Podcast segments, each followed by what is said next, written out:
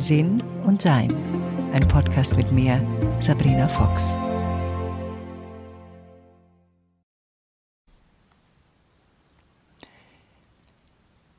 Ich war eingeladen bei einer Freundin von mir, die gerade ihre Mutter besucht.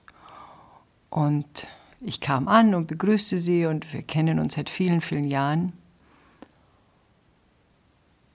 Und ihre Tochter, also meine Freundin, fing an zu erzählen und die Mutter erzählte mit. Also das bedeutet, dass zwei Leute gleichzeitig gesprochen haben. Und ich habe mir das so ein bisschen angehört und dann habe ich kurz unterbrochen und meinte, ihr müsst euch jetzt einigen, wem von euch beiden ich zuhören soll, weil beiden schaffe ich nicht. Da gab es so ein bisschen ein, ein Gegrinse und ein Gelächter und dann wurde beschlossen, dass ich der Tochter zuhöre, weil sie wollte mir gerade was erklären. Und kaum fing sie an, ich glaube nicht einmal einen Halbsatz später, hat sich die Mutter schon wieder eingemischt. Und ich lachte dann nur noch und schaute sie an und dann grinste sie sagte, ja, ja, ich weiß schon. Gespräche führen, da gibt es schon einiges an Herausforderungen. Und die habe ich immer noch zum Teil. Einige habe ich abgelegt und einige bemühe ich mich abzulegen. Also ich fange mal so an, wie das angefangen hat bei mir. Also als junges Mädchen war ich sehr still und ruhig und hatte auch nie das Gefühl, ich war nicht gut in der Schule, ich war kein hübsches Mädchen, ich war nie das Zentrum von irgendwas und habe mich bemüht, mich anzupassen, habe mich bemüht, eine gute Freundin zu sein, habe mich bemüht, so ein Satellit zu werden von den Menschen, die ich betrachtet habe oder Klassenkameraden, die sehr beliebt waren, um da in dem Umfeld mich aufhalten zu dürfen. Wie ich dann ich glaube, zwölf oder so war, bin ich in die katholische Jugend gekommen und war dort sehr aktiv und da wurde mir zum ersten Mal zugehört. Und da hatte ich so das Gefühl, ah, ich darf auch was sagen. Später, als ich Journalistin wurde und Fernsehmoderatorin wurde, hat man mir zwar zugehört, aber ich hatte sehr lange eine Schere im Kopf, was man sagen darf und was man nicht sagen darf. Und eines, was ich ganz wichtig in meinem Kopf hatte, ein Glaubensbekenntnis, war, dass wenn ich mich wirklich mitteile, mit allen meinen Schwächen vor allen Dingen, werde ich ausgelacht, wäre ich nicht mehr gemocht, finde ich nicht mehr statt. Und deshalb habe ich mir ein Image aufgebaut, eine Persona damals von einer netten, sympathischen, harmlosen Fernsehmoderatorin. So ungefähr war das damals. In meinen Beziehungen habe ich auch gemerkt, dass ich mich nicht ausdrücken konnte, dass ich nicht, mich nicht mitteilen konnte, dass ich schlichtweg nicht gelernt hatte, wie das eigentlich geht. Und als ich dann mit 30 auswanderte nach Amerika ging, hatte ich nochmal einen zusätzlichen, ja, zusätzliches Problem, eine andere Sprache, mit der ich mich auch nicht gescheit ausdrücken konnte und die dem Ganzen nicht geholfen hat am Anfang. Aber Gott sei Dank kam dann mein Interesse an Spiritualität hoch und dadurch entwickelte sich einfach sehr viel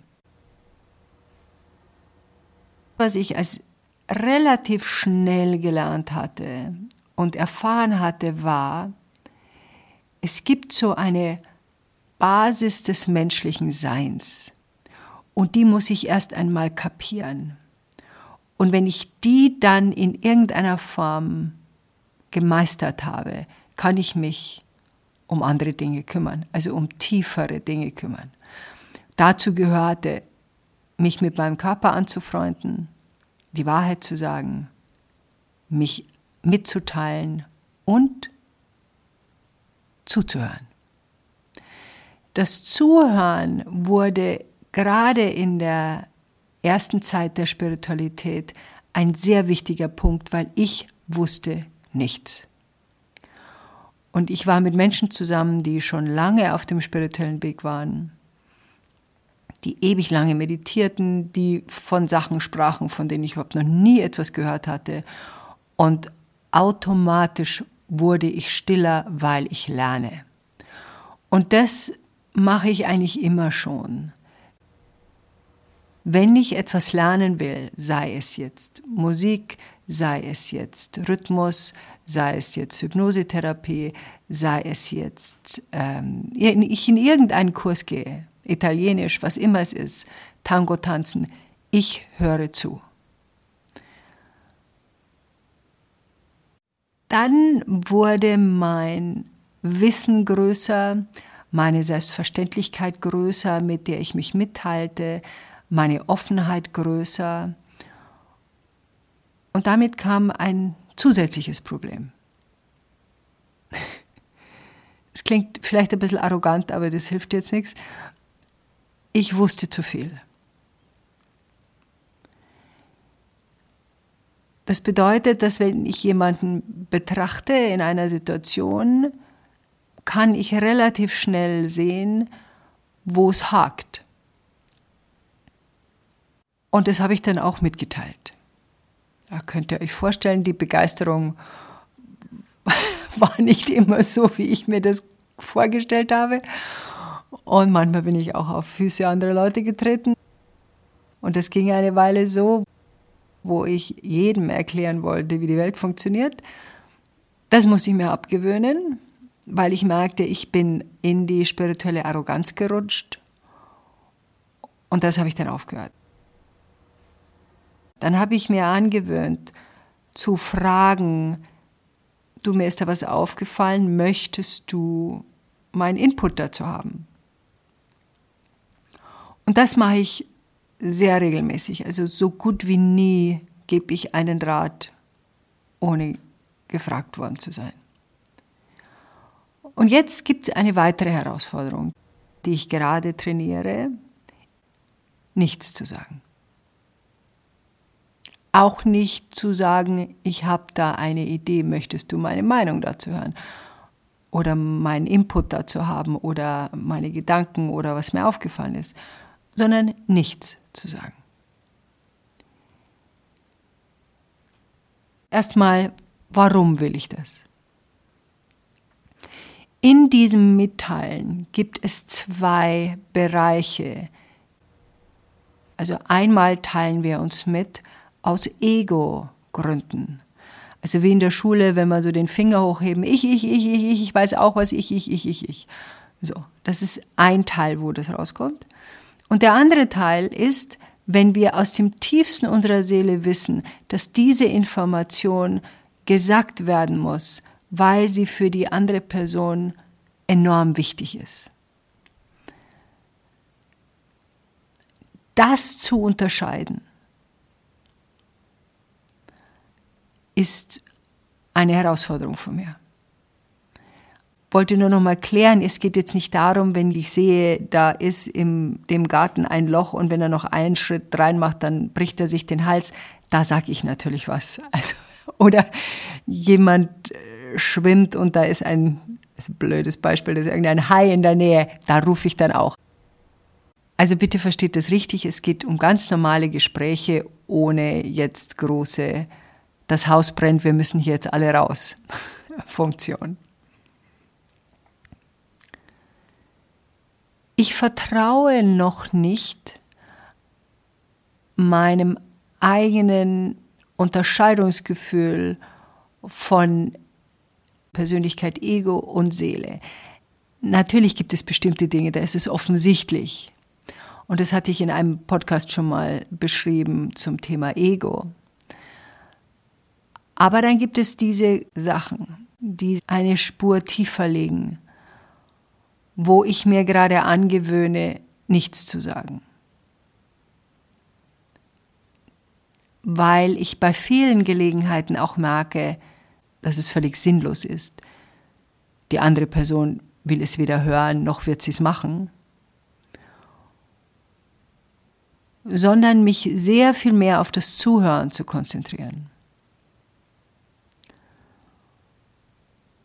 Und jetzt schließen wir den Kreis wieder so ein bisschen mit dem, wie ich vorne anfing. Ein Gespräch zu führen. Wenn ich ein Gespräch mit jemandem führe, gehe ich erst einmal davon aus, dass diese andere Person eine Meisterin und ein Meister in ihrem eigenen Leben ist und ihre eigenen Dinge so lösen will und sie so löst oder nicht löst, wie sie oder er es möchten. Also die haben jetzt nicht auf mich gewartet, obwohl mein Ego das natürlich sehr gerne haben würde, dass ich denen meine Meinung dazu sage. Da höre ich einfach nur zu.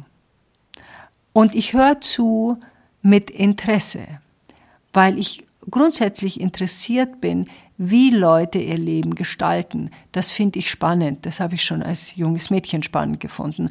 Und es hat mich dorthin bewegt, mein Leben aufzuräumen und anders zu gestalten, weil ich gesehen habe, ah, es gibt verschiedene Möglichkeiten, ein Leben zu gestalten mit verschiedenen Ergebnissen.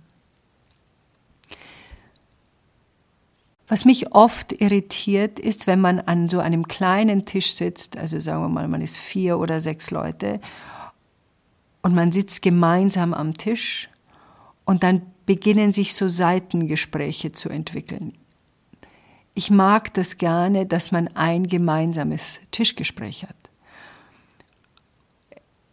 Und mir ist aufgefallen, dass ich öfters in ein Seitengespräch hineingezogen werden will, wenn diese Person, die da neben mir sitzt, gerne viel redet. Dann kommt sie in diesem Tischgespräch eben nicht immer zum Reden, weil wir uns ja da im Idealfall abwechseln, und sucht sich dann eine Person, mit der sie ein Einzelgespräch führen kann, weil sie dann mehr reden kann. Also das blocke ich relativ schnell ab, indem ich sage, oh, ich würde gerne dem gemeinsamen Gespräch zuhören. Und dann drehe ich mich wieder um und dann ist es auch ziemlich klar ausgedrückt. Dann gibt es natürlich so Gespräche und da passe ich selber genau auf, in der jemand zu viel redet oder sich wiederholt oder nicht mehr zuhört. Da habe ich auch einen Mann, eine Freundin von mir, der, wenn der mal anfängt zu reden, hört er nicht auf. Das ist ein Monolog. Da wird nichts mehr ausgetauscht. Da wird nur noch erzählt. Ob du zuhören willst oder nicht. Und ich habe da verschiedene Variationen ausprobiert, die haben alle nicht gefruchtet. Also eine Variation war, ich habe eine Frage, aber ich brauche jetzt keinen Vortrag von dir, sondern einfach nur so eine relativ knappe Antwort. Hat nicht geklappt. Dann habe ich einfach so versucht, das Gesprächsthema zu ändern, in eine andere Richtung zu lenken. Hat nicht geklappt. Dann habe ich versucht, ihn überhaupt nichts mehr zu fragen. das hat auch nicht geklappt. Dann habe ich ihn gefragt, ist es jetzt ein Monolog oder haben wir ein Gespräch darüber? Das hat auch nicht geklappt. Also er kennt nur zwei Modi. Den einen ist ganz viel reden oder gar nichts sagen. Und das gibt es ihm auch, wenn es Menschen gibt, die das nicht anders gelernt haben. Die sind dann froh, wenn sie endlich mal reden dürfen oder haben das Gefühl, jetzt weiß ich, jetzt habe ich was zu sagen, jemand hört mir zu. Dann fangen die an ohne Punkt und Komma. Ich habe dann das Gefühl, als wenn ich so, so überschüttet wäre von einem Wasserfall. Eine Bekannte von mir hat das mal auf Englisch gesagt, This one has diarrhea of the mouth. Also diese Person hat einen Munddurchfall. Und ja, es war eigentlich ganz treffend beschrieben.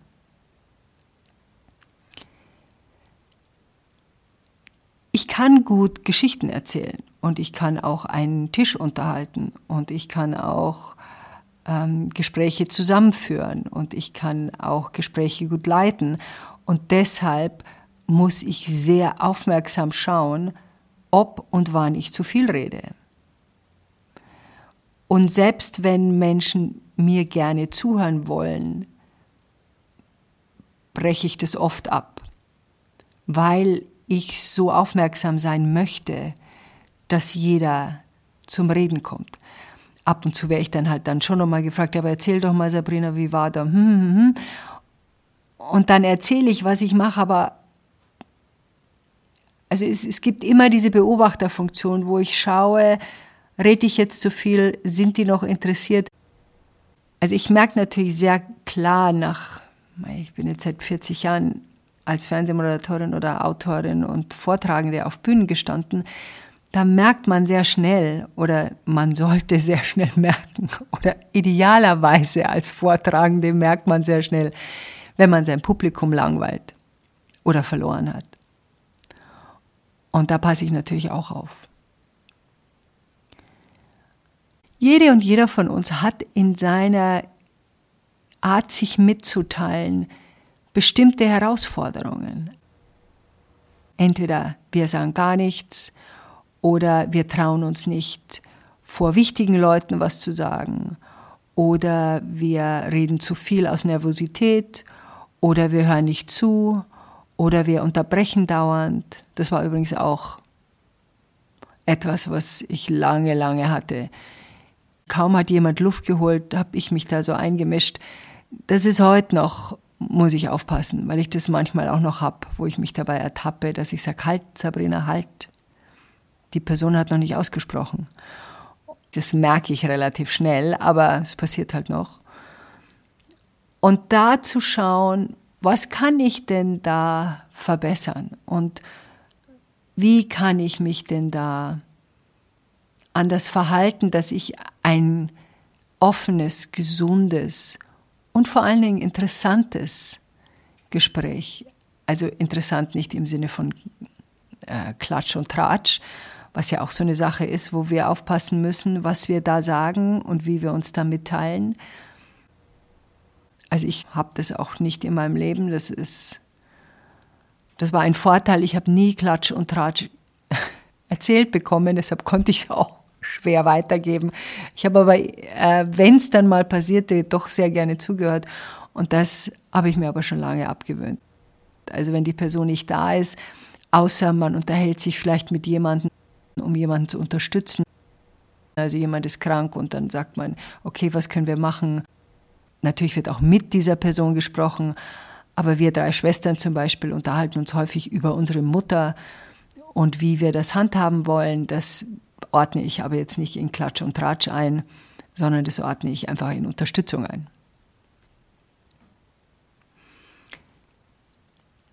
Vor Jahren habe ich mal gehört, dass wir alle zu viele Worte benutzen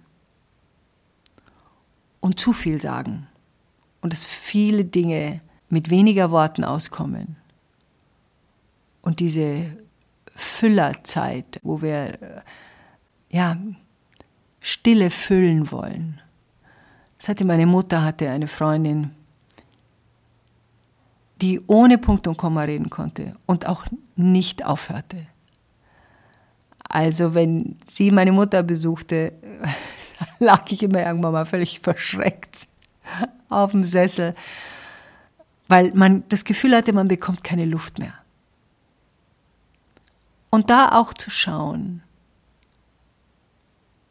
wie rede ich, was sage ich? Und was sage ich nicht? Und sollte gesagt werden? Und wie kann ich Gespräche mehr anregen. Und da gibt es natürlich so Kleinigkeiten wie wirklich zuhören, wiederholen, was man verstanden hat, wenn es etwas unsicher war, dem anderen Zeit zu geben, zu antworten, weil nicht jeder vielleicht so schnell ist wie wir und seine Gedanken erst nochmal ordnen möchte.